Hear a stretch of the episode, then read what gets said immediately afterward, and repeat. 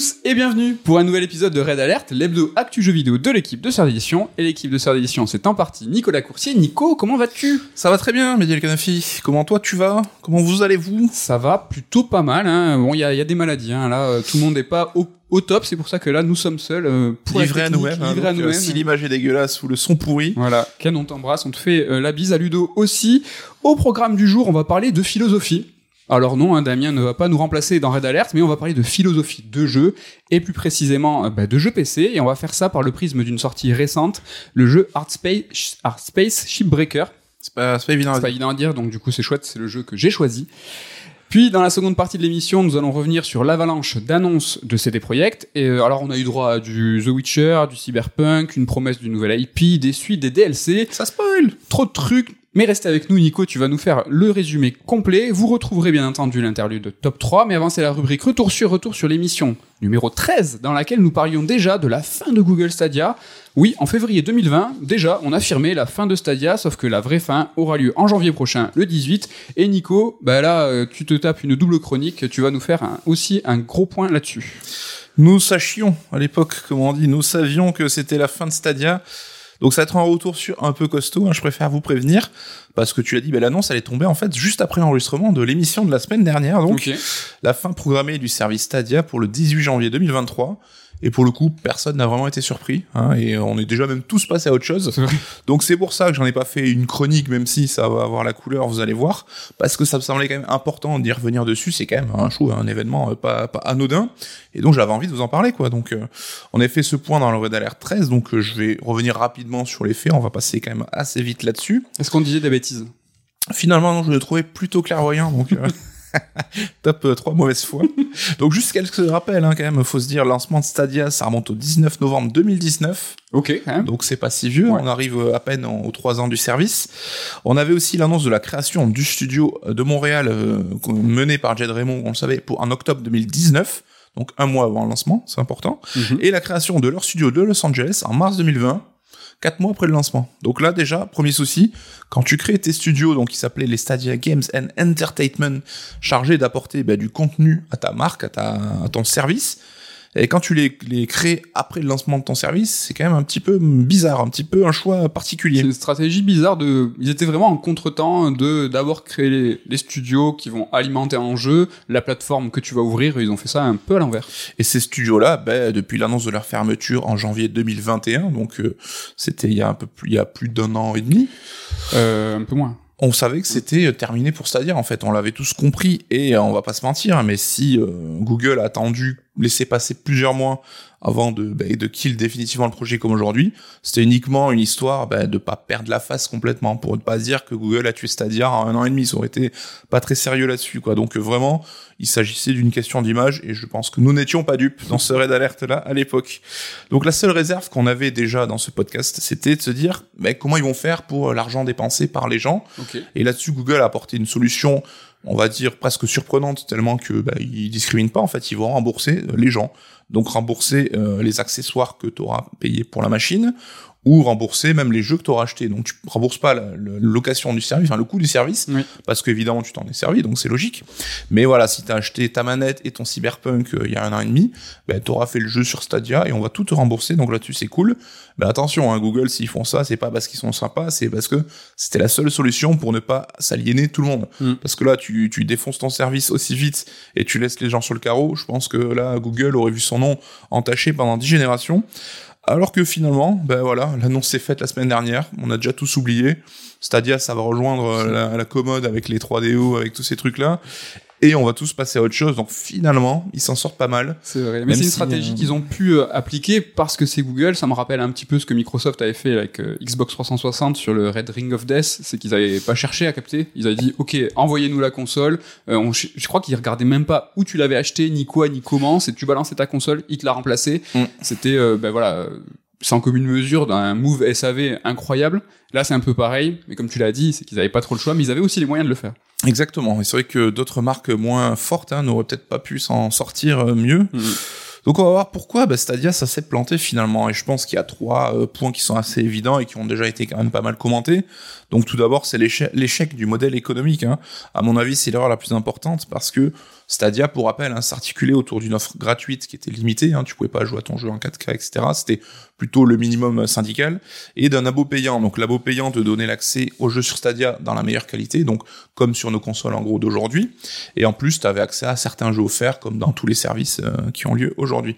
Et en plus de ça, bah, évidemment, il fallait payer plein pot bah, pour le jeu que tu voulais jouer. Donc euh, tu voulais jouer à ton cyberpunk, il bah, fallait payer 70 balles ou 60 balles, je sais pas combien il était, pour te l'acheter. Or, on est quand même dans un monde hein, où on se rend compte que dans les offres d'abonnement, quand tu achètes un jeu, il faut mettre des guillemets parce que finalement c'est plus une location en fait. Il ne t'appartient jamais et on le voit dans le cas de la fermeture du service. Hein. Là, euh, là, tu vas être remboursé, donc c'est plutôt euh, positif. Mais il arrive que des services où tu as acheté quelque chose, de la VOD ou autre, bah, si le service ferme, bah, t'as perdu ton film, hein, même si tu l'as payé quoi. Et aujourd'hui, payer, faire payer un full price comme ça, c'est compliqué parce que t'as la barrière d'entrée en fait où tu même t'es même pas tenté hein, d'aller te connecter au service juste pour voir tu vois pour essayer. Parce que tu sais que t'as quand même bah, la barrière du prix euh, qui est pas négligeable là-dessus. Et à l'heure d'aujourd'hui où euh, sur le Game Pass ou sur Netflix tout le monde est habitué à payer un abonnement mensuel pour accéder à un contenu sans entrave, un contenu assez déjà euh, énorme et sans entrave, c'est-à-dire que tout ce qui est dispo, bah, tu peux y accéder d'un clic, c'est ça comme ça que ça marche. Bah, on se rend compte que bah, c'est ça qui posait problème. Donc, c'est pas pour dire que le modèle de Google n'était pas bon, parce que peut-être que économiquement c'était le plus pertinent. On sait que les devs, a priori, c'était le service sur lequel ils gagnaient le plus d'argent aussi. Oui, c'est vrai. Et peut-être que c'était aussi euh, le moyen de financer donc et le service et les devs en, même temps. Donc, euh, bah, finalement, c'était peut-être un, choix stratégique pas si con que ça. Mais aujourd'hui, il est tout bêtement déconnecté de la réalité. C'est là où on voit le delta entre la réalité finalement et le côté euh, pragmatique. Mhm. Il y a peut-être un décalage là-dessus. On sait que Xbox, bah, s'ils ont une offre aussi attractive, comme on le sait, c'est parce qu'ils ont euh, les poches bien remplies. Et qu'on l'a dit, le Game Pass est sous-évalué euh, aujourd'hui. Et même Disney+, hein, ils l'ont avoué, l'offre de lancement, le prix actuel de l'offre était complètement sous-évalué. Et petit à petit, avec le nombre d'abonnés, ils vont faire grimper le prix. C'est la stratégie one-on-one, la plus évidente. Deuxième point, c'est l'échec de la stratégie globale hein, de Google avec Stadia. Donc euh, vraiment, le plus gros souci, c'est le manque de contenu différenciant, tout bêtement. Euh, donc, euh, t'as aucun jeu exclusif ou très peu et c'était pas souvent des jeux très engageants, c'est souvent des petits jeux pas très très connus, mais aussi dans les fonctionnalités. Donc on te rappelle, je sais pas si tu te rappelles, dans la conférence de presse initiale de Stadia, on nous a promis moult fonctionnalités, vrai, avec notamment même les streamers hein, qui pouvaient euh, inviter les gens à jouer dans leur service. Enfin, très il y avait plein plein de choses où tu pouvais jouer à plusieurs en partageant l'écran, machin. Comme euh, YouTube et AE. Ouais. Il y avait des, synergies qui étaient intéressantes, c'est pour le coup logique, comme tu l'as dit, avec YouTube. Finalement, ben, on n'a jamais vu la couleur de toutes ces promesses-là. Et à ce compte-là, ben, comment donner envie aux gens d'utiliser un service s'ils n'apportent rien, en fait, tout bêtement. Donc là-dessus, c'est quand même la première étape pour donner envie aux gens d'essayer, d'apporter quelque chose de différent, ce que Google Stadia n'a jamais pu faire. Le troisième souci, à mon sens, c'est l'échec de la techno. Alors là, ici, je parle pas de la technologie de streaming en tant que telle, à hein, destination des consommateurs, qui, pour le coup, de ce qui se dit, que je n'ai pas eu l'occasion d'essayer, mais de ce qui se dit, est plutôt même euh, plutôt pas mal, hein, même plutôt à la pointe dans le domaine. Le retour était bon. Mais c'est plutôt quand on écoute bah, les témoignages des développeurs, en fait, on se rend compte que pour proposer une version Stadia de ton jeu, bah tu devais en fait créer une nouvelle version euh, quasiment de zéro en fait. Tu pouvais pas prendre ta build par exemple PC et la basculer sur Stadia de manière un peu facile. Donc là-dessus, c'était un choix de Google initial qui créait en fait des contraintes pour les éditeurs qui qui enfin qui les engageaient pas à aller sur ce service là. Google l'a compris et a donc décidé de payer pour avoir les, ces jeux-là sur leur service.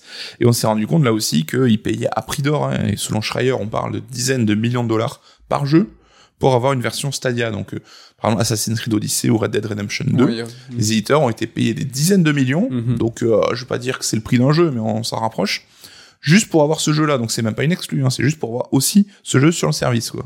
Après, ils avaient pas le choix non plus, dans le sens où en fait ils ont ouvert des studios bien trop tard. Ils pouvaient pas avoir des, des, exclusivités à temps. Donc avec euh, un portefeuille bien rempli, tu peux néanmoins négocier avec Rockstar ou Ubisoft. Ce qui démontre quand même euh, un sens des priorités euh, pas très très clean hein, là-dessus. Donc oui, oui. Au bilan quand même, oui. Non, mais savoir est-ce que c'est vraiment par méconnaissance qu'ils ont fait ça? Est-ce qu'ils se sont dit allez on se lance dans le jeu vidéo? Enfin j'ai du mal à croire que les mecs euh, chez Google, euh, même s'ils sont pas dans l'industrie euh, du jeu vidéo, ils arrivent en disant tiens j'ai une idée, on va se lancer dans le streaming et le jeu vidéo. Allez, on va ça va s'appeler Stadia. Ah mince, il faut des studios. Allez, on ouvre des studios. Bah, Est-ce que c'est vraiment Alors dans la théorie, je suis d'accord avec toi, mais dans les faits, tout montre que ça a été fait un peu à la zob, quoi. Donc, je pense que d'ici un an, on aura un article de Kotaku ou quoi, un breakout, on est allé récupérer, discuter avec tous mhm. les gens impliqués, on en saura peut-être un peu plus. Il y a certainement des contraintes dont on n'a pas idée aujourd'hui, peut-être euh, avec, euh, je sais pas, le président de Google qui a imposé des choses un peu absurdes ou j'en sais rien. Mhm. Faut se dire aussi que Google n'a pas forcément de culture jeu vidéo, hein, donc euh, c'est peut-être pas évident non plus là-dessus. Mhm.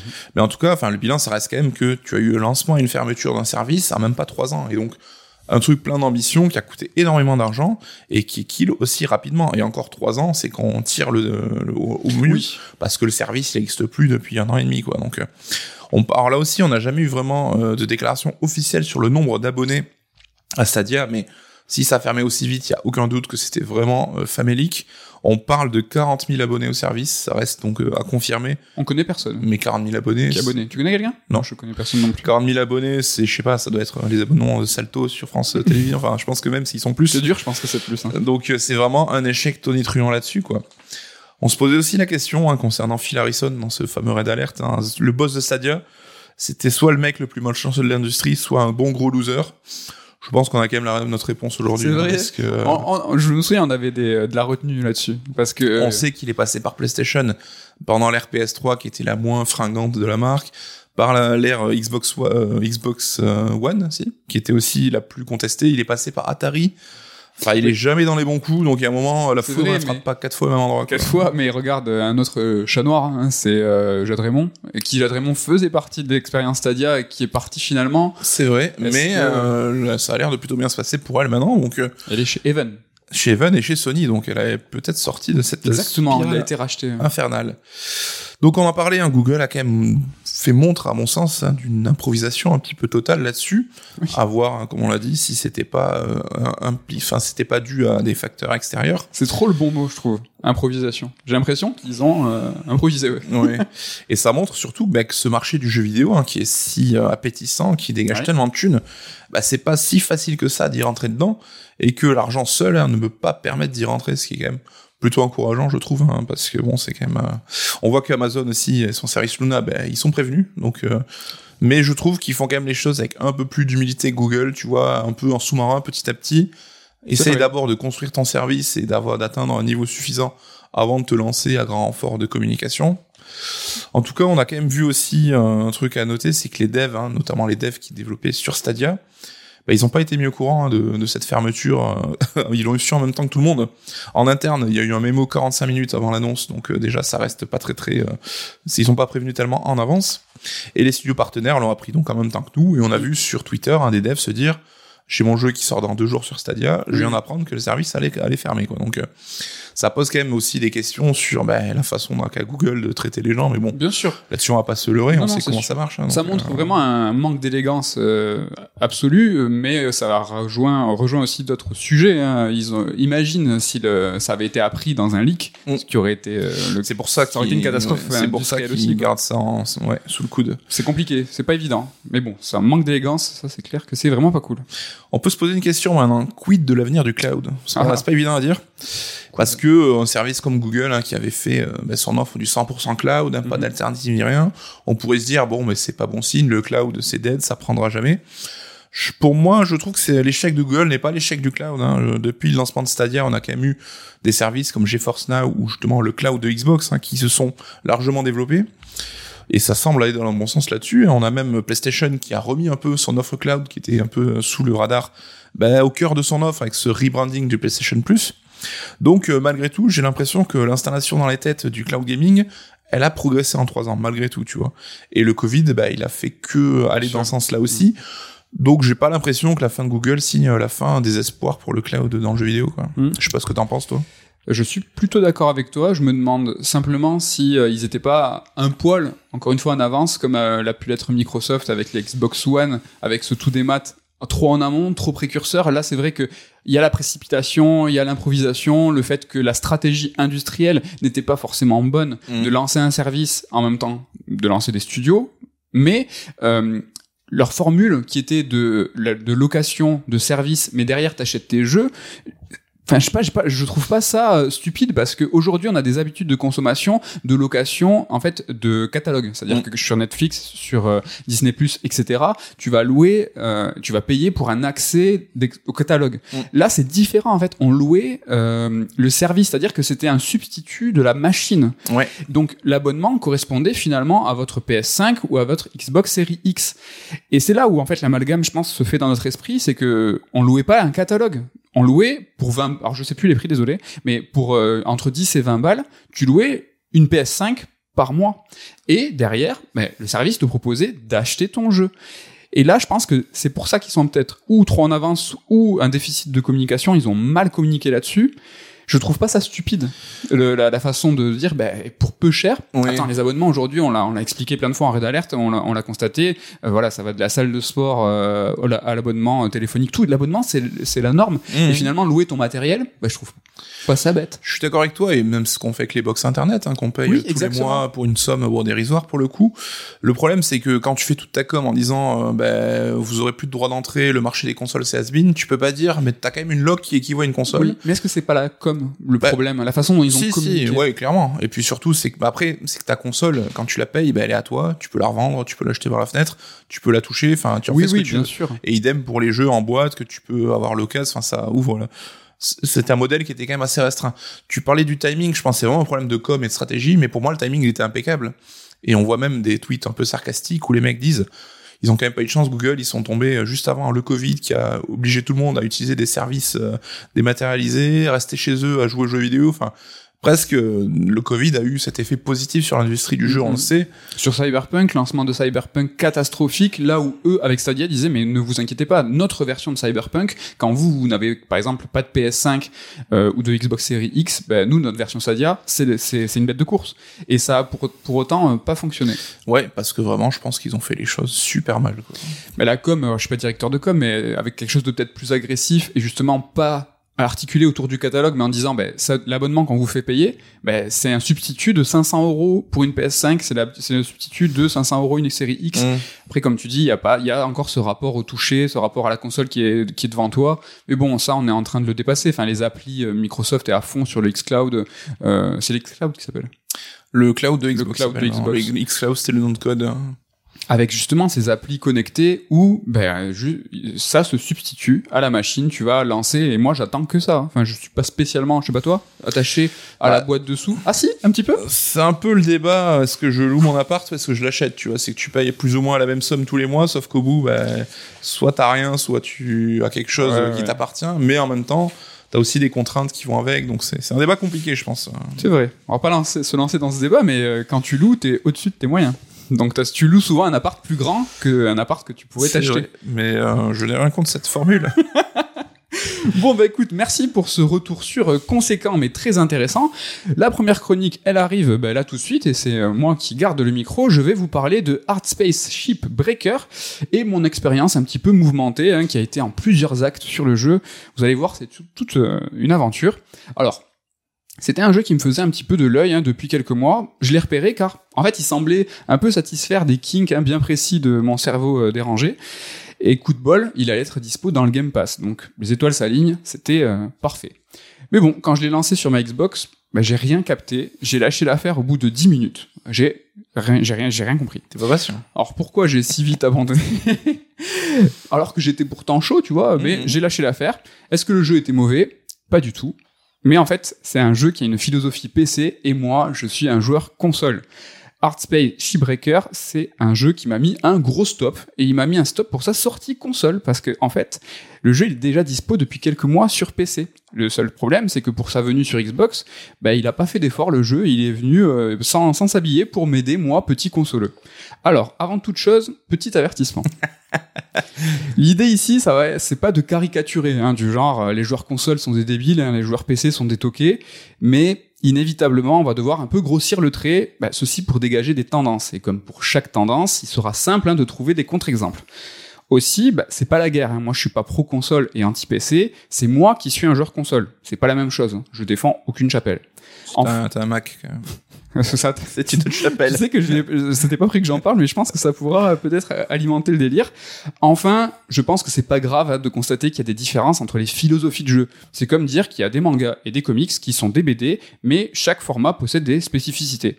Les singularités entre les jeux PC et consoles sont, à mon sens, réelles, et c'est ce qu'on va essayer de voir. Nico, est-ce que pour l'instant, hein, sur ce petit disclaimer, t'es plutôt ok là-dessus? Bah, je suis comme toi, donc euh, oui, je reste un joueur PC, euh, Ah, un joueur là, là. console. Comme tu... Oui, je suis 100% d'accord avec toi, mais c'est vrai que euh, c'est toujours les petites guéguerres qui, qui épuisent un peu. Voilà, euh, tu préfères la console ou le PC, chacun fait ce qu'il veut, mais On peut t'as toujours ces petites vannes, machin, qui sont pas très... euh, On peut peut-être envoyer au Third Strike numéro 1 avec Carta. À l'époque où c'était un format total impro où on mange des pizzas en direct, vous nous entendez manger, c'est insupportable. Et je crois qu'on a un petit débat sur le PC et la console. Ouais, ouais, carte, ça fait 15 piges qu'on a ce débat. donc, euh, Alors, pour constater cette différence de philosophie entre jeux PC et console, bah, on peut déjà noter qu'il existe des événements qui sont dédiés aux jeux PC. Il y a le PC Gaming Show, il y a le GeForce Beyond hein, du constructeur Nvidia. Les éditeurs aussi possèdent leurs événements, hein, la QuakeCon, la BlitzCon par exemple, même si Bethesda et Blizzard ne sont plus uniquement des éditeurs PC, c'est vrai. Alors dans le même ordre d'idée, il y, a les- il y a le salon allemand de la Gamescom, hein, qui a un profil un peu différent de l'E3 et du TGS, un salon américain et euh, japonais respectivement. La Gamescom, c'est un salon qui penche plus vers la philosophie PC, ce qui sous-entend aussi hein, que les territoires possèdent une sorte d'obédience, hein, que les pays possèdent un historique de jeux vidéo plus affilié à la console ou au PC. Néanmoins, vous allez me dire que les choses changent, que cette vérité était sûrement plus réelle il y a quelques années, et plus aujourd'hui. Et franchement, c'est vrai, hein, on l'a vu avec Bethesda et, Blizzard, qui sont aujourd'hui bah, Bethesda, surtout, qui a vraiment des, qui alimente le marché console quasiment aussi fortement que pour le PC. D'ailleurs, hein, on voit que les, exclusivités console PlayStation sortent sur PC. Néanmoins, il y a une différence. Quand un joueur PC ben, va s'adonner à God of War, à Sackboy, à Horizon, il y joue certes deux ans après, en supérieure version, c'est vrai, sur son écran ou sur la télé, au choix, mais il y joue surtout avec une manette, donc comme sur console. Et l'inverse, c'est pas vrai, et ça change tout. Car ce qui en premier lieu va influer cette philosophie PC, ben, c'est le PC en fait. C'est l'écran, c'est le clavier, c'est la, c'est la souris. Alors la philosophie PC, c'est quoi? La vraie question. hein. Du coup, j'ai tourné ça un petit peu différemment et me demandé comment la philosophie PC se distingue dans Heartspace Shipbreaker. Et enfin, je vais vous parler de mon jeu, hein, plus longue int- intro ever. hein. Alors, Heartspace Shipbreaker, au-delà du fait qu'il a un nom pas facile à prononcer, c'est une simulation de, de ferraille, ferrailleur de l'espace, bac, euh, bac F, euh, pour faire ça. Euh, on incarne un ouvrier qui est forcé de travailler pour rembourser, rembourser une dette qui est énorme auprès d'une grosse corporation, une dette de 1 milliard. Ah Je- oui. Je, déconne pas. C'est un vrai milliard, tu vois, tous les zéros comme ça. Alors notre taf, ça va être de démonter des vaisseaux spatiaux. On est dans un hangar. Alors un hangar un petit peu spécial, un hangar de l'espace, donc on flotte, et on doit désosser des vaisseaux. C'est un peu une préquelle à Dead Space où on va retracer la vie euh, d'Isaac Clarke avant que ça parte en sucette, pour vous imaginer avec le, cutter euh, laser, tout ça. Alors au début de Heartspace Shipbreaker, hein, littéralement, en fait tu te lèves, tu sors de ton lit, et tout de suite, en fait, tu as accès à un ordi avec énormément de texte, des dossiers, des mails. Ça fait pas 10 secondes que t'es aux manettes, que t'es noyé sur le contenu. Bon, tu continues, hein, tu te balades dans la chambre, tu peux aller dans le coin cuisine, tu peux regarder par la fenêtre, tu peux mater ta combinaison. Bon, du coup, tu regardes ton équipement et là, tu constates qu'il y a des menus, qu'il y a des sous-menus et des menus dans les sous-menus. Tu remarques déjà des arbres de compétences. En fait, sur chaque écran, il y a plusieurs niveaux différents d'informations. Du coup, c'est un petit peu dur de hiérarchiser, de savoir ce qui est important et ce qui ne l'est pas. Pourtant, en fait, si tu prends le temps de vraiment te poser, de regarder ce que tu peux faire, ben, il n'y a pas 10 000 trucs à faire. Mais l'avalanche d'informations, elle est telle que tu as l'impression ben, que tu es libre de, faire plein de trucs, ce qui est pas vraiment vrai. Alors à ce stade, hein, je vous ai encore rien dit de la partie jeu, hein, que déjà, je peux un petit peu distinguer les lignes de force de la philosophie PC. On est en face, là, avec Heartspace Shipbreaker, d'un jeu métier. Euh, alors c'est quelque chose qui est assez courant sur PC, hein, donc il y a Power Wash Simulator, hein, sur lequel j'ai passé mon été, où tu vas faire, euh, tu vas laver des trucs au, au, au Karcher, qui est sorti sur console, c'est vrai, mais des simulations de métier, sur PC, il y a de tout, hein, ça va de la, du chirurgien à, à la chèvre, même si chèvre n'est pas une métier, mais tu as des simulations de tout. Et pour vous montrer la différence, hein, quand il y a une simulation de métier sur console, hein, ça s'appelle Animal Crossing, donc c'est pas trop le même délire. Dans chez nous, euh, un petit peu simulation de métier, mais c'est une partie ténue hein, de, de l'expérience. ouais. Chez C'était fait pour être chiant, donc euh, on s'y retrouve. hein. n'oubliez pas, hein, on grossit les traits. Il y a aussi euh, dans ce début de jeu énormément de customisation. Alors t'as pas commencé à jouer que tu peux déjà changer les posters de tes murs de ta chambre. Tu peux même coller des stickers sur des ustensiles que t'as pas encore commencé à utiliser. Et donc au bout de 5 minutes, ben tu sais que tu es en face d'un jeu qui va demander un gros engagement personnel. Alors que ce soit pour comprendre le monde dans lequel tu évolues ou tout simplement bah, pour t'immerger. C'est un titre qui va proposer un grand nombre de possibilités et donc qui va demander d'assimiler énormément d'informations sur un temps très court. D'emblée, tu sais que le jeu, il est ultra riche. Voilà, ça c'est le constat avant même d'avoir pu essayer le cœur du gameplay. Mais allons-y, euh, lançons-nous.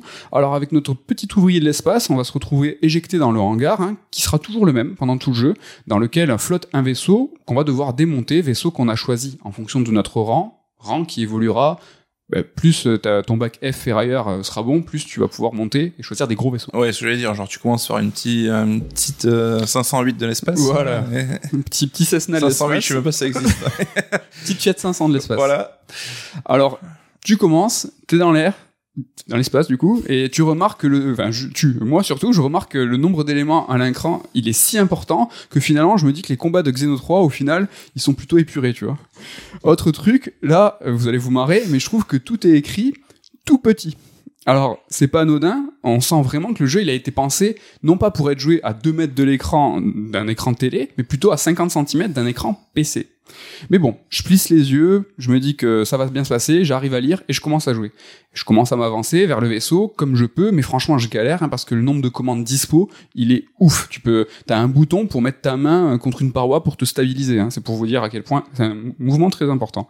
Mais bon, la navigation dans l'espace c'est jamais simple, donc je me dis ok, hein, rappelez-vous Outer Wilds, hein, c'est vraiment pas, pas pas simple simple.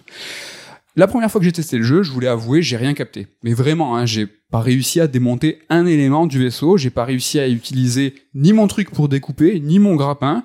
Euh, je suis même pas mort en fait, hein. euh, j'ai rien compris. Euh, J'avais l'impression d'avoir raté le tuto, et à ce jour d'ailleurs, je sais même pas s'il y a un tuto, j'ai oublié, je m'en souviens pas. Du coup, à l'époque, hein, j'ai rage quit, j'ai rage delete, hein, j'ai effacé le jeu du disque dur, tout ça, c'est vrai. L'histoire aurait pu s'arrêter là, mais ma et ma chronique aussi, ce qui est du coup peut-être cool, hein, voilà, ça aurait été fini. Mais j'ai attendu deux jours et j'ai retenté. Et là, j'ai compris comment je devais finalement découper ce vaisseau. Alors, juste, qu'est-ce qui t'a fait retenter hein? C'est quoi bah, l'étincelle Tout à l'heure, je vous ai dit qu'il allait remplir plus ou moins des kinks de, euh, tu vois, moi j'aime bien ranger euh, dans les jeux, j'aime bien que tout soit aligné. Tu peux venir faire le ménage chez moi si tu veux. j'aime bien que tout est clean, démonter des trucs, le délire de l'espace. Il y avait plein de trucs sans pour autant mettre les doigts dessus qui me faisaient dire franchement es, là t'es en train de passer à côté de quelque chose. Et là j'ai j'ai retenté. Et là du coup j'ai vraiment compris comment j'allais finalement démonter ce truc. J'ai compris que en fait ce hangar dans ce hangar comment il fonctionnait. Mm. tu vois que j'étais entouré de plusieurs évacuations. Il y a un four géant pour tout ce qui est pas recyclable. Il y a une sortie pour les éléments pouvant être réutilisés directement. Et t'as une dernière pour les matériaux précieux. J'avais rien compris moi du coup, j'ai doucement capté que je pouvais jouer avec la physique du jeu, que je pouvais limite lancer un élément euh, dans une benne pour me servir de l'inertie et être éjecté dans la, direction opposée. J'ai commencé à maîtriser, c'était cool, ça commençait même à être euh, un petit peu grisant. J'ai capté que le jeu me proposait en fait un puzzle, qu'il fallait que je réfléchisse pour rentrer dans le vaisseau, comment c'était possible de faire ça? J'ai compris que, en fait, tu fallait rentrer dans le vaisseau, qu'à l'intérieur tu avais des points d'accroche, que chaque point d'accroche pouvait être défait, et que finalement tout allait se disloquer comme pour magie, mais que finalement il fallait aussi que je réfléchisse à comment disloquer ce vaisseau, parce que sinon ben, ben tu pouvais même mourir affaissé.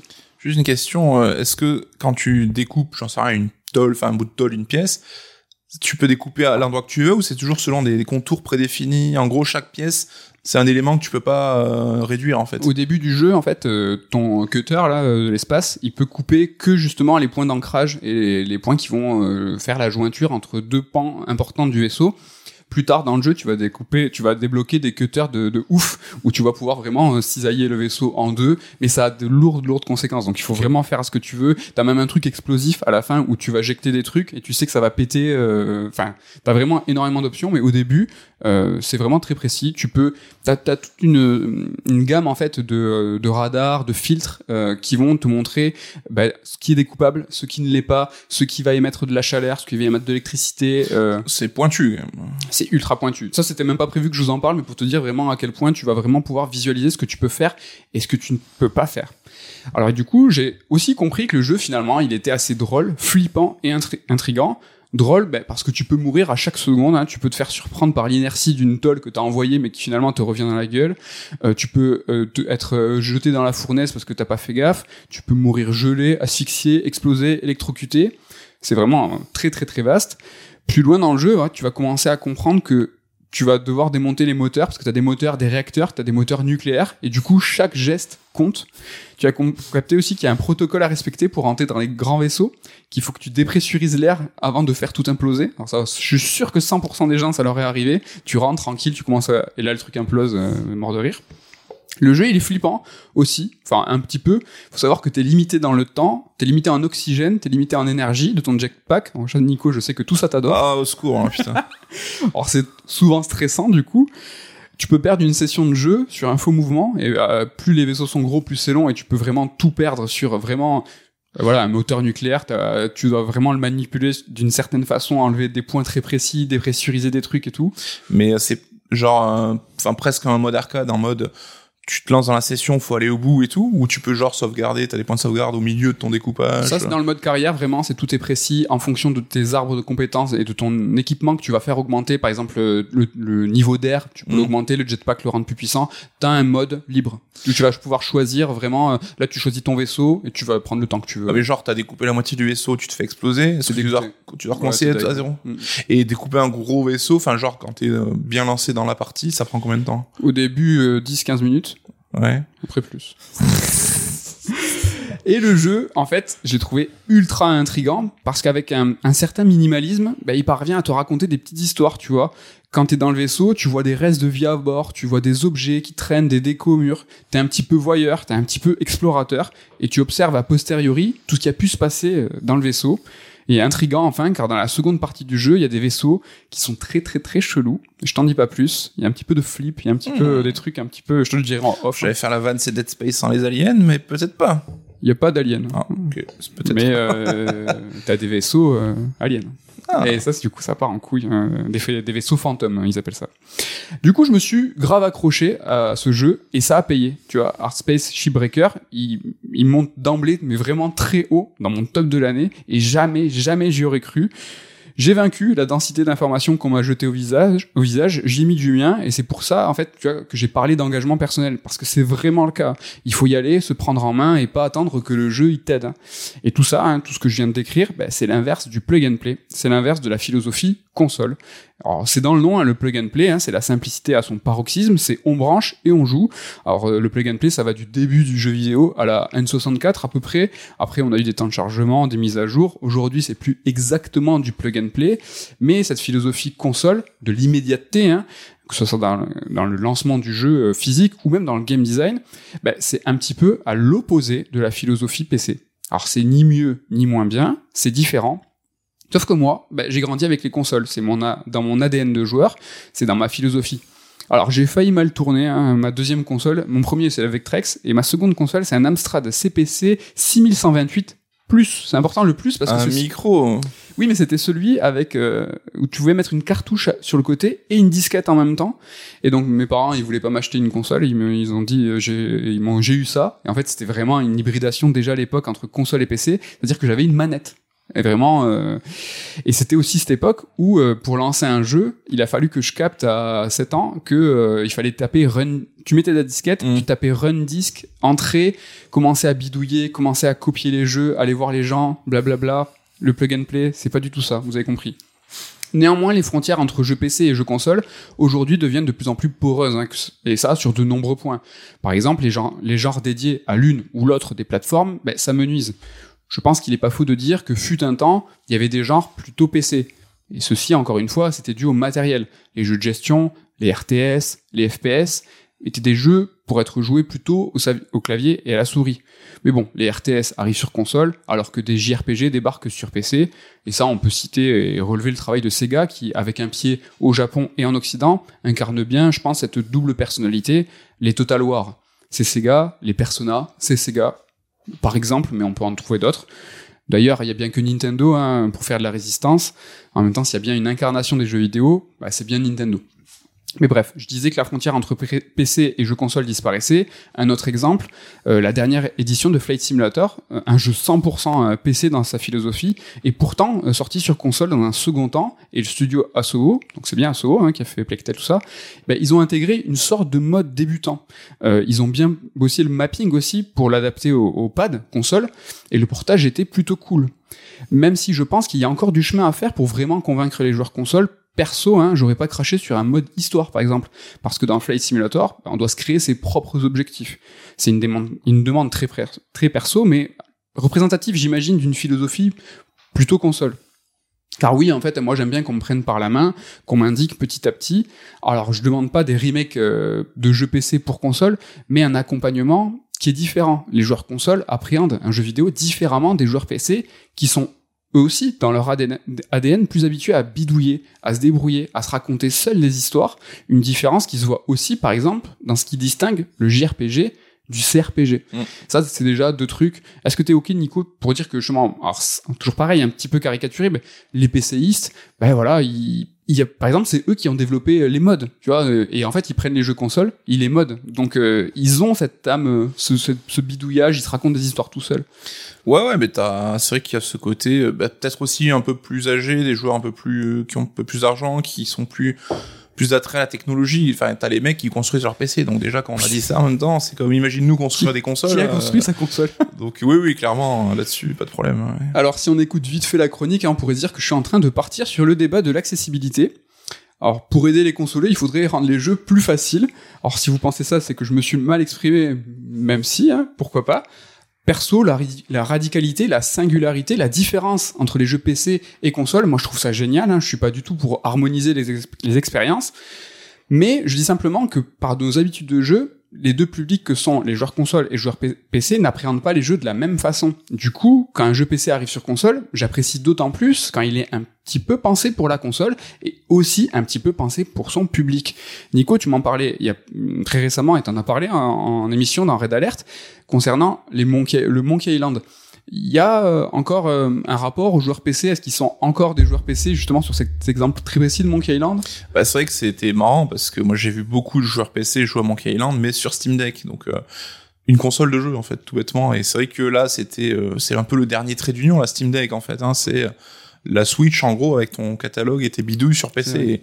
C'est vrai qu'il y a beaucoup de gens qui sont des joueurs PC euh, de tout temps en fait, mais qui jouent sur Steam Deck, donc avec une interface console. Et d'ailleurs, le jeu est très très bien pensé pour jouer, être joué à la manette en fait. Et c'est marrant parce que je disais tout à l'heure que la meilleure incarnation du jeu console c'était Nintendo, mais justement tu viens de dire que trait d'union entre le jeu PC et console, c'est la Switch avec le Steam Deck. Et finalement, euh, cette incarnation va euh, être un, plutôt un trait d'union. Ouais, mais c'est vrai que Steam Deck, ça reste encore. Alors, je j'en ai pas un, mais de ce que j'ai compris, c'est que tu peux toujours avoir accès à la bidouille. Euh, t'as des jeux qui sont plus ou moins optimisés. Ça en est loin du plug and play, comme on, on, en parle nous, quoi. Et les fonctionnalités, tu l'as rapidement évoqué. C'est vrai que Monkey Island est aussi un petit peu adapté à ces joueurs console. C'est plus du point and click de l'époque, il y a quand même une certaine adaptation. Donc, carrément, tu te déplaces avec ton stick analogique. Donc tu déplaces ton personnage euh, Ouais, ouais. Puis avec le stick droit, bah, tu vas pouvoir sélectionner euh, les, les, points d'intérêt qu'il y a autour de toi. Ils ont, je trouve, à mon sens, transformé vraiment cette maniabilité typiquement PC du point and click qui était le système le plus efficace en quelque chose de tout aussi confortable à la manette, voire même encore plus confortable, quoi. Mais bon, il y a, ça c'est une, très belle évolution, mais il y a aussi toute la couche de game design que j'ai parlé dans le jeu, c'est que tu te retrouves livré à toi-même avec une dose d'informations complètement ouf. On va revenir aussi justement sur ce titre avec le studio euh, de Artspace Shipbreaker, c'est Blackbird Interactive hein, qui ont développé la série Homeworld, hein, je sais même pas ce que c'est. Et donc euh, le jeu il est sorti sur PC il y a quelques mois, je l'ai dit, mais le titre a en réalité été en early access pendant deux ans.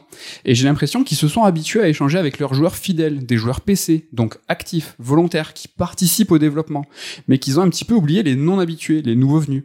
Le jeu a d'abord été dispo sur Game Pass PC. Il est arrivé dans un second temps sur le Game Pass console. Et cette séparation des services montre encore qu'il y a une distinction dans les jeux. Dans le matériel en premier lieu, on l'a vu, mais aussi dans la philosophie des jeux et des joueurs.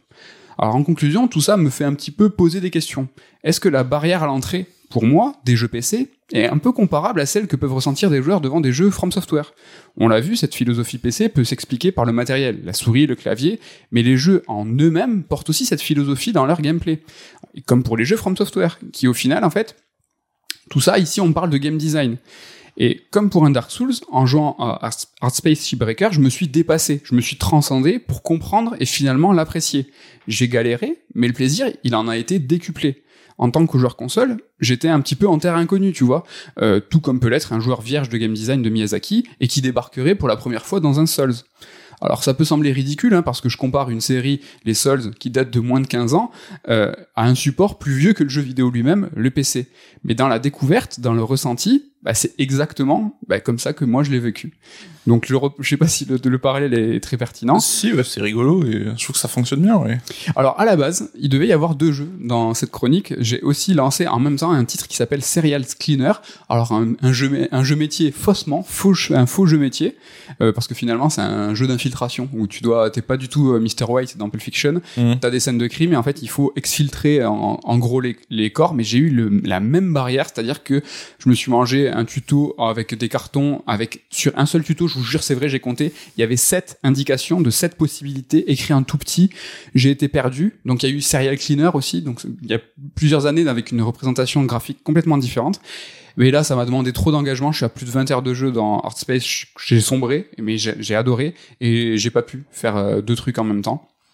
Mais bon, j'ai pas pu m'investir. Un dernier truc, c'est qu'il y a, je parlais de Game Pass PC, de Game Pass console, il y a Humankind, Humankind qui va sortir sur, qui est sorti sur PC et en fait qui va arriver sur le Game Pass console. Donc c'est un jeu qui est édité euh, par Sega, donc mm. j'ai dit tout à l'heure, ils, font du bon taf, développé par Amplitude, les, les, Parisiens, les Français.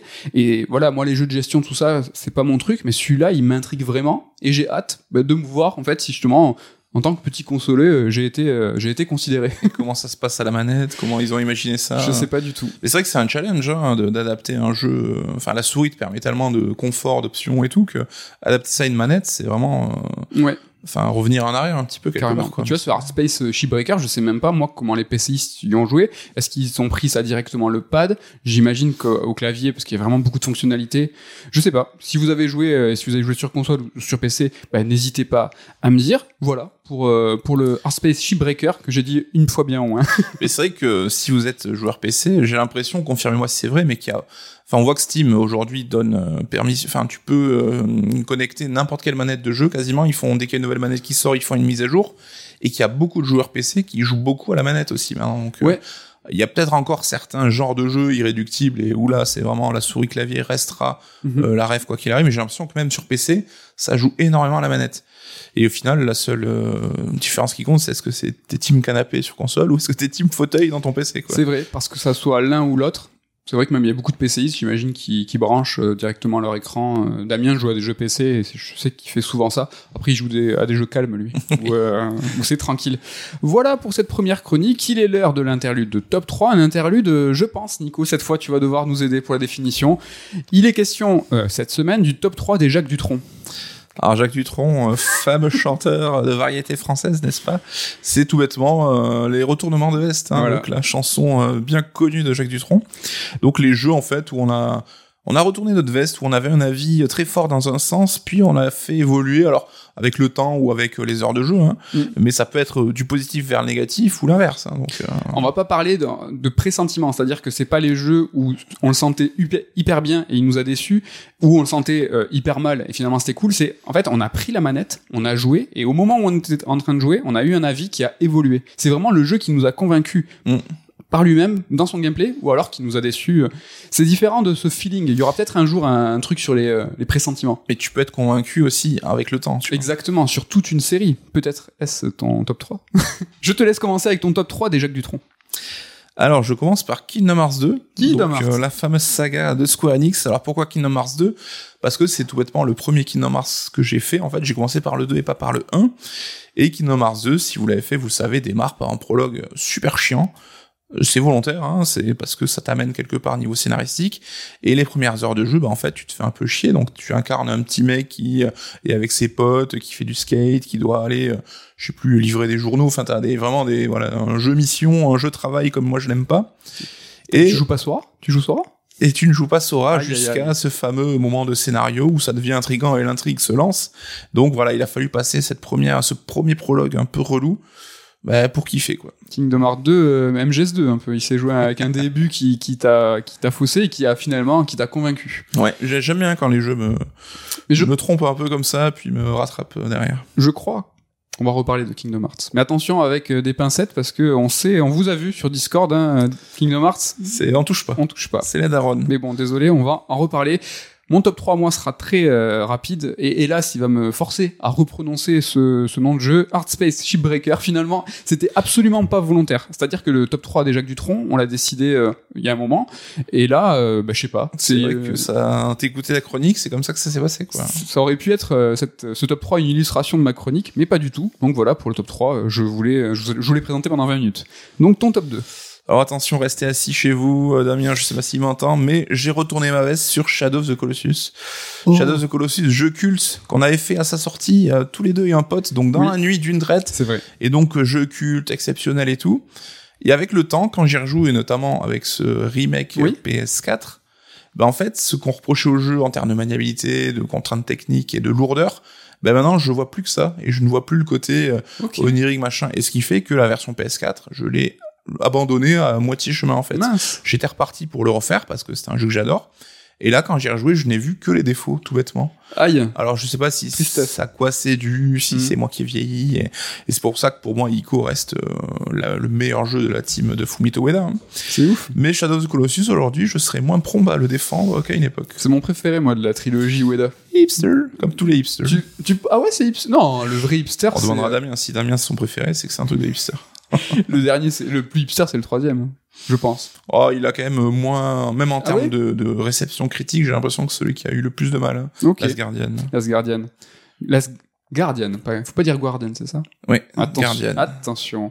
Mon top 2, c'est Cyberpunk 2077. On reparle beaucoup de Cyberpunk, hein, encore le hasard euh, des calendriers, mais euh, c'est l'un des rares jeux, parce que c'est un top 3 qui n'a pas été forcément très très simple à faire. Euh, vraiment, bah, je t'ai envoyé des textos, euh, en comment on avait fait le jeu en même temps, et euh, les premières heures, vraiment, je te disais non, j'y arrive pas.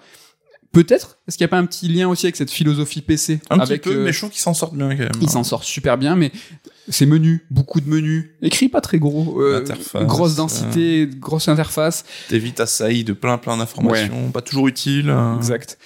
Euh, Aussi une illusion euh, de possibilités, c'est-à-dire que vraiment tu vas te faire euh, envahir.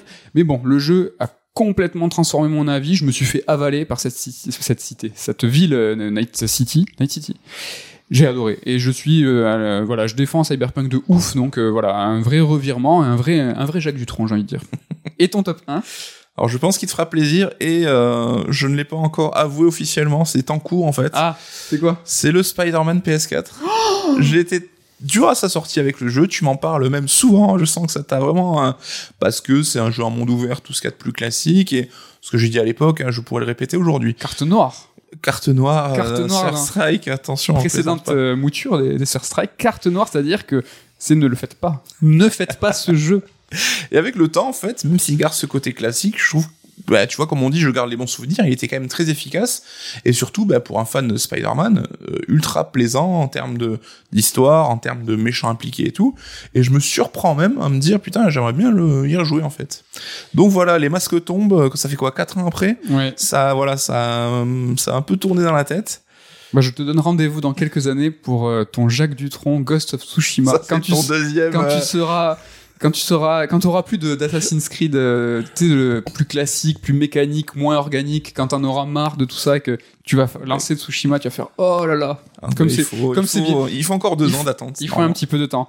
Et mon top 1, vous l'avez peut-être deviné, parce que je vous ai dit qu'on reparlerait de Kingdom Hearts, mais là, c'est un Dutron euh, sur Global. plusieurs décennies. C'est pas la veste, là, c'est Ouais. tous les, toutes les fringues. Là, j'ai tout retourné, c'est-à-dire que moi, euh, j'ai beaucoup aimé euh, Kingdom Hearts 1, Kingdom Hearts 2, je, le- je les apprécie, je pense au encore aujourd'hui, j'aimerais bien m'y remettre, le Burst by Sleep, et en fait, petit à petit, petit à petit, les Chain of Memories, les 3DS, Drip Drop Distance et tout, machin, et on est arrivé au 3 où je pouvais plus voir Kingdom Hearts, et aujourd'hui, KH4, c'est-à-dire que le, il y a un nouveau trailer qui tombe, je sais même pas si je vais le regarder, j'ai pas envie de jouer à KH4, C'est vraiment, voilà, on est passé de, de l'amour à la le haine. désamour, quoi. Ouais, le désamour. euh, La fin d'une relation, c'est la vie, quoi. je sais pas, est-ce que c'est là? Je sais que j'ai beaucoup de mal moi avec tout le toute la narration, tout ce que va développer Nomura, avec euh, euh, le méta, avec les poupées russes euh, de scénario, des personnages des- qui sont des autres personnages qui finalement des trucs qui n'avancent pas.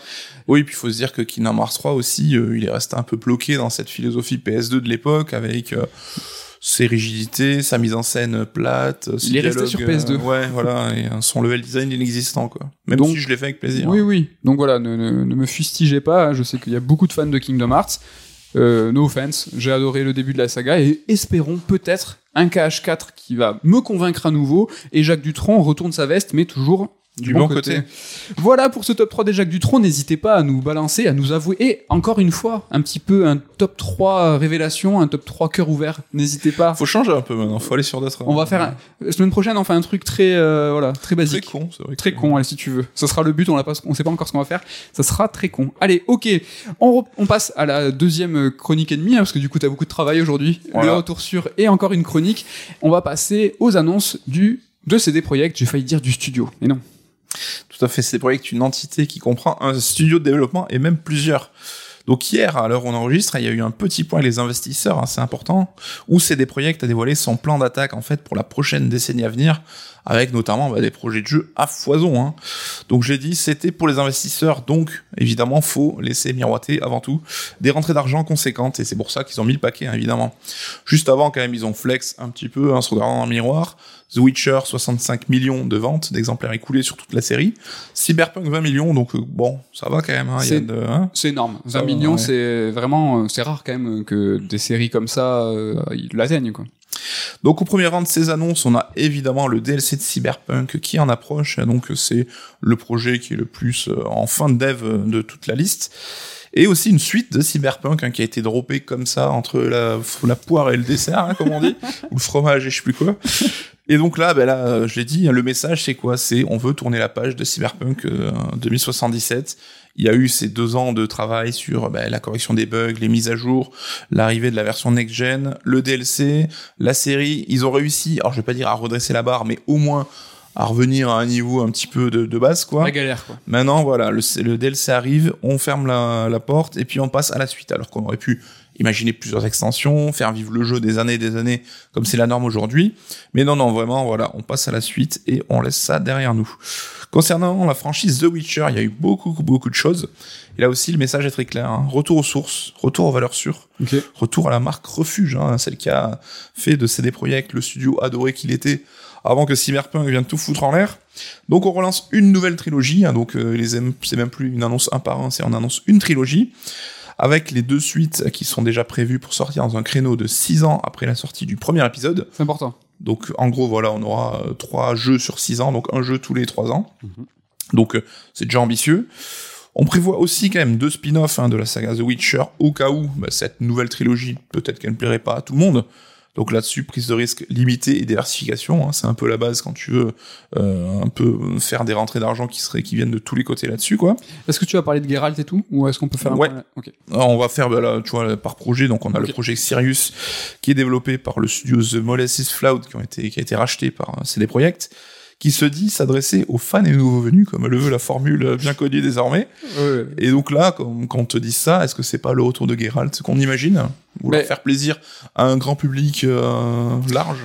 C'est ça qui est assez euh, étonnant avec cette annonce, c'est qu'ils annoncent une trilogie déjà pour dire que c'est un projet ambitieux, alors qu'ils auraient pu très bien dire, bah voilà, on arrive avec un nouveau jeu, vous verrez bien. Mais le seul truc qu'on sait, c'est que c'est pas Geralt avec ce nouveau médaillon, que c'est une nouvelle faction, etc., etc. Et tu l'as très bien dit, c'est peut-être une porte de sortie ce spin-off. C'est que si la trilogie dès le premier épisode déçoit, ils vont kill la trilogie, c'est sûr, ils vont pas partir sur 200 millions euh, par jeu sur un truc qui va pas fonctionner, et peut-être basculer sur bah, ce spin-off qui finalement reviendrait sur Geralt, on sait pas, mais Mm. sûrement, et finalement, bah, peut-être la trilogie partira sur ce spin-off. C'est pas, c'est pas stupide en tout cas. C'est pas stupide, mais c'est vrai que ça peut paraître un peu cynique hein, éventuellement. Donc on a donc ce projet Polaris, je l'ai dit, créé en interne, qui est imaginé comme une trilogie. On nous dit que ça se place dans l'héritage du troisième épisode. On peut peut-être imaginer Siri, même si le nouveau médaillon qu'on a vu pourrait laisser penser qu'on a affaire à un nouveau euh, sorcerer. C'est quoi, c'est un lynx? C'est un, je sais plus, Une moufette. un- ouais. Je sais plus comment ils appellent ça. Et enfin, on a le projet Canis Majoris. Donc lui, décrit aussi comme un single player open world RPG. Ça me rappelle quelque chose quand même, hein. c'est The Witcher comme on le connaît. Et qui est confié à un studio tiers hein, qui est composé pour la majorité de développeurs vétérans de la saga. Là aussi, tu te dis, ben en fait, vous allez refaire The Witcher aussi. Donc là, voilà, trois salles, trois ambiances, hein, Mhm. ceinture, bretelle, et euh, tu te tiens le fut avec les mains aussi. tu prends aucun risque, t'essaies de, de t'aliéner personne. Donc The Witcher, on va en bouffer pendant des années, des années. Ça paraît certain. C'est clair. Au-delà de ça, donc euh, Cyberpunk, The Witcher, on a aussi l'annonce d'un nouveau, d'une nouvelle IP en fait, Mhm. le projet Hadar. Donc pour l'instant, on n'en sait pas encore grand-chose. C'est en phase de prototypage et c'est celui qu'on imagine dès à présent comme euh, celui dont la sortie serait le plus éloignée. hein. C'est vraiment le projet là, on part sur sur de longues années là-dessus quoi. Pour tous ces projets-là, bah, c'est des projets, ils ont, ils comptent bah, s'étendre. hein. donc, on- en plus euh, d'un studio déjà existant à Vancouver, ils vont créer un autre studio à Boston. Et ces deux studios bah, vont créer la, une branche nord-américaine en fait Oui. de CD Projekt. Et donc, je l'ai dit, ils comptent aussi sur l'apport de studios externes ou récemment rachetés, comme The Molasses Flood, et en déléguant donc à des tiers certains autres projets. Donc là aussi, bah, c'est ne pas s'occuper de tout tout seul, parce qu'ils ont déjà beaucoup de pain sur la planche, on va le voir. Juste The Molasses Flood, ça me parlait pas trop, mais c'est le studio qui a développé The Flame in the Flood, qui est un jeu un petit peu connu, mais voilà, qu'ils ont nom acheté. Le but à long terme ben, de tout ça, ça va être de consolider un socle de trois licences, donc Cyberpunk, Witcher et cette nouvelle euh, IP. Et l'idée, c'est d'assurer ben, des revenus de manière régulière, en fait, hein, et sans trop tirer sur la corde de chacun des épisodes, d'avoir cette espèce de rotation qui fait du bien, quoi. L'idée aussi, euh, qui a été très mise en avant, c'est d'accroître le développement du transmédia, donc étendre ton univers en roman, en comics, en série, en ciné. Et quand on voit à quel point la série Cyberpunk sur Netflix, t'en parle dans le dernier Third Strike, Oui. qui est sorti, qui est sorti à l'heure où on vous parle. Oui, dont le showrunner est aussi responsable de la partie développement, qui a rédigé le comics euh, Ronin de The Witcher, donc euh, ils prennent ça très au sérieux. Donc on voit bah, le bienfait que ça a pu être, et même la série de Netflix sur Witcher, qui a, euh, qui a apporté énormément de ventes au jeu, alors que c'est même pas une adaptation qu'il y a, c'est des projets. Donc on se dit, voilà, on comprend bien l'intérêt du studio là-dessus. Donc euh, il y a aussi la composante multi que euh, CD Projekt aimerait amener et un petit peu dans tous ses projets finalement. On se rappelle que sur, sur Cyberpunk c'était l'idée à la base et ça avait été un peu mis de côté bah, en raison du lancement catastrophique. Et donc là on peut s'attendre à des composantes multi pour chacun de ces projets. Ça reste un peu flou. Est-ce que tu auras un gros multi cyberpunk qui ira par-delà les épisodes, les, les DLC et tout, et pareil pour Witcher? Witcher Infinite. Ouais, un tu qui sera en, en lame de fond en fait, peu importe les jeux solo, tu vois. Décorréler les expériences, on se rend compte qu'aujourd'hui c'est un petit peu la tendance globale. Oui. On va voir comment ça se passe. Et aussi euh, un truc assez important quand même, c'est que à l'occasion de cette conf, hein, le cofondateur du studio, donc qui est là depuis euh, 30 ans, depuis les débuts, alors Marcin Iwinski, annoncé mais qu'il quittait son rôle de PDG à la fin de l'année en cours. Donc euh, il part pas euh, pêcher au Canada, hein. il va quand même euh, essayer de prendre la tête du conseil d'administration. D'accord. Mais ça montre que c'est quand même un recul un petit peu, tu vois. Il se met un petit peu plus en retrait pour être dans un rôle peut-être un peu plus de supervision globale. Quand on sait à quel point on voit, enfin, quand on voit les efforts que fait CD Projekt pour essayer de redorer son blason après la catastrophe cyberpunk, on se rend compte qu'avoir une nouvelle tête un petit peu à la tête du studio, ça fera du bien aussi, tu vois. Ça fait vraiment, on efface l'ardoise Ouais, et on ouais. repart. Donc là-dessus, je pense que c'est, c'est stratégique aussi. Il faut renouveler l'éditorial, euh, c'est important. euh, un move que Ubisoft a fait. Ils n'ont pas encore mis côté Ubisoft de nouvelles têtes. Mm. C'est des projets que je trouve que c'est plutôt intelligent de tout de suite incarner euh, quelque chose pour vis-à-vis de la communication, incarner un renouveau. Quoi. sachant que Iwinski était monté au front, hein, c'était lui qui présentait les Cyberpunk Connect, enfin les émissions, et qui, enfin, il a donné de sa personne et on pourra dire c'est la moindre des choses, hein, mais Oui, il a aussi pris sur lui de, de représenter euh, les- la, la tête de l'échec quelque part, tu vois. Donc euh, je pense qu'il avait aussi besoin peut-être de se mettre à l'écart là-dessus. Mhm. Au bilan, bah, c'est quand même sept jeux annoncés en tout, c'est quand même ouf. Je pense qu'on voit pas ça souvent, c'est gigantesque. Et donc, il y a un total de 8 projets en développement actuellement, si on compte le DLC de Cyberpunk. Et sur ces 8 projets, il y en a 6 qui sont annoncés comme développés en interne. Là-dessus, c'est quand même un peu, flippant parce qu'on sait à quel point le studio il a trimé pour sortir ben, deux AAA sur les 10 dernières années, donc The Witcher 3 et Cyberpunk. Là, on te parle de 6 jeux en interne, donc euh, c'est quand même ultra ambitieux. Donc là, on comprend bien que c'est quand même un plan décennal au minimum. hein. C'est Oui. vraiment les 10-15 prochaines années du studio qui ont été ébauchées là-dessus. Mais il y a quand même des questions qui se posent hein, de manière pragmatique. Par exemple, comment va s'articuler la suite de Cyberpunk par rapport à cette nouvelle trilogie Witcher? Mhm. Est-ce que ça sera avant? Est-ce que ça sera après? Est-ce que ça sera euh, à mi-chemin? Ça, on sait pas du tout. Euh, en plus, quand on connaît bah, l'historique du studio, on s'inquiète évidemment bah, des conditions de travail des employés, parce qu'on sait que les délais non tenus, c'est la norme, euh, les sorties trop, précipi- trop précipitées, c'est la norme. Donc là-dessus, je pense que les salariés, ils doivent être, Oui. ils doivent être super flippés. Même si ils ont essayé de se stuffer là, euh, nouveau studio, ils sont quand même pas mal au niveau nombre d'employés. Oui, là, c'est clairement un but d'embaucher aussi, de- de- d'accroître ta masse salariale. Espérons que ça se passe bien. Oui, et puis on va voir surtout bah, si c'est des projets et capable d'apprendre de ses erreurs, hein, Mhm. parce que euh, là, ils ont eu l'exemple de tout ce qu'il ne fallait pas faire, donc on va voir maintenant s'ils peuvent euh, s'en sortir par le haut. Donc on, ben voilà, je voilà, je crois que j'avais une troisième feuille, mais je m'étais trompé. Il y a Euh, pas de feuille. euh, c'est, je crois qu'on a fini là-dessus. Donc voilà, le but c'était de faire un point rapide. On l'a dit, c'est quand même très ambitieux, mais ça reste une démarche très euh, investisseur, très thune. Mhm. Le côté jeu vidéo, le côté ludique, le côté humain aussi avec les salariés, c'était pas vraiment le cœur du projet. Donc on pourra s'en inquiéter, mais c'est aussi compréhensible qu'ils en aient pas parlé là-dessus. Quoi. Parce que c'était la, la situation, hein, voilà, c'était le- la prise de parole pour les investisseurs, c'était pas n'importe quoi non plus. C'est marrant, tu vois, j'ai fait un parallèle avec Ubisoft, mais je trouve vraiment qu'il y a Enfin, ces deux stratégies qui sont euh, similaires, c'est des projets, c'est vraiment la success story. Mm. Aujourd'hui, avec un nombre d'employés qui devient conséquent, c'est pas Ubisoft hein, qui est le plus gros employeur du jeu vidéo, mais on va commencer à s'y approcher. Plusieurs studios, euh, du gros staff, des prises de parole avec des annonces à euh, 10 ans, comme Ubisoft. Toujours pareil, la peur du leak, euh, des noms de projets, c'est les deux stratégies qui sont pareilles. Il faut savoir que euh, des projets à aussi à cœur de d'éditer euh, ces jeux. Ils ont une, ils ont, ils participent même des fois à la, à la distribution. Ils ont un contrôle total sur le transmédia, sur la distrib et sur l'édition. Euh, Ça me rappelle quand même assez Ubisoft. Donc on peut voir que bah, ces deux paquebots. Alors Ubisoft reste encore le paquebot le plus gros, mais les complications d'Ubisoft peuvent faire écho aux complications futures de CD Projekt, Mm. avoir justement bah, l'inertie de dire que voilà Witcher c'est les dix prochaines années, euh, c'est- c'est- Cyberpunk euh, pareil, des nouvelles IP, peut-être une trilogie.